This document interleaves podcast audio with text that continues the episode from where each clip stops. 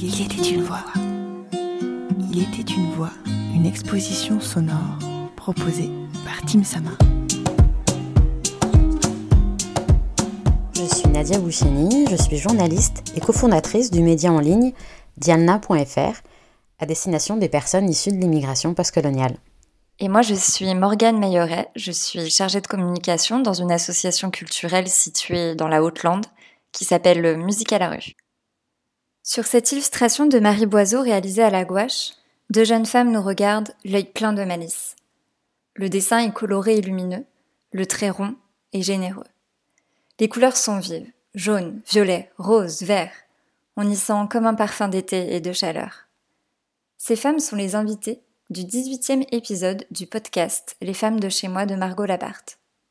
Elles se tiennent, face à nous, avec leur regard plein de bienveillance et semblent nous inviter à les Donc, rejoindre. euh, Magali et moi, on fait partie de l'association La Routourne 40. Elodie et Magali Lard sont sœurs, et ensemble, elles ont monté une association. Et avec cette association, on participe à de nombreuses courses en myolib.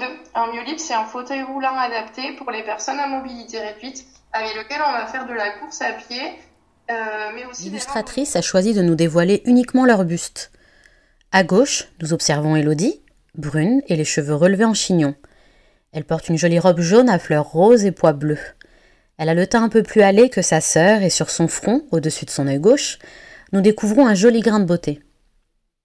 À ses côtés, à droite, se tient Magali, aux cheveux blonds, coupe carrée court.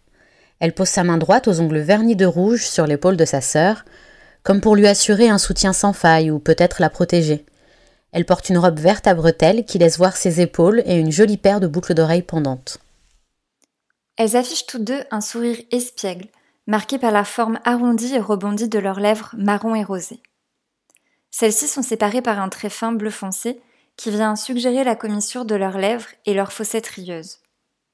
Pour souligner leur joli sourire et leurs pommettes, l'illustratrice a choisi de dessiner sur chacune de leurs joues un rond bien prononcé de la même couleur que celui de leur bouche. Marron clair pour Elodie, rose pâle pour Magali. Toujours avec ce trait fin et bleu foncé, leur nez se démarque, saillant et pointu pour Elodie, plus petit et courbe pour Magali. Elles se tiennent toutes deux devant un fond couleur parme d'où surgissent des feuilles vertes et tombantes de part et d'autre des coins hauts de l'illustration.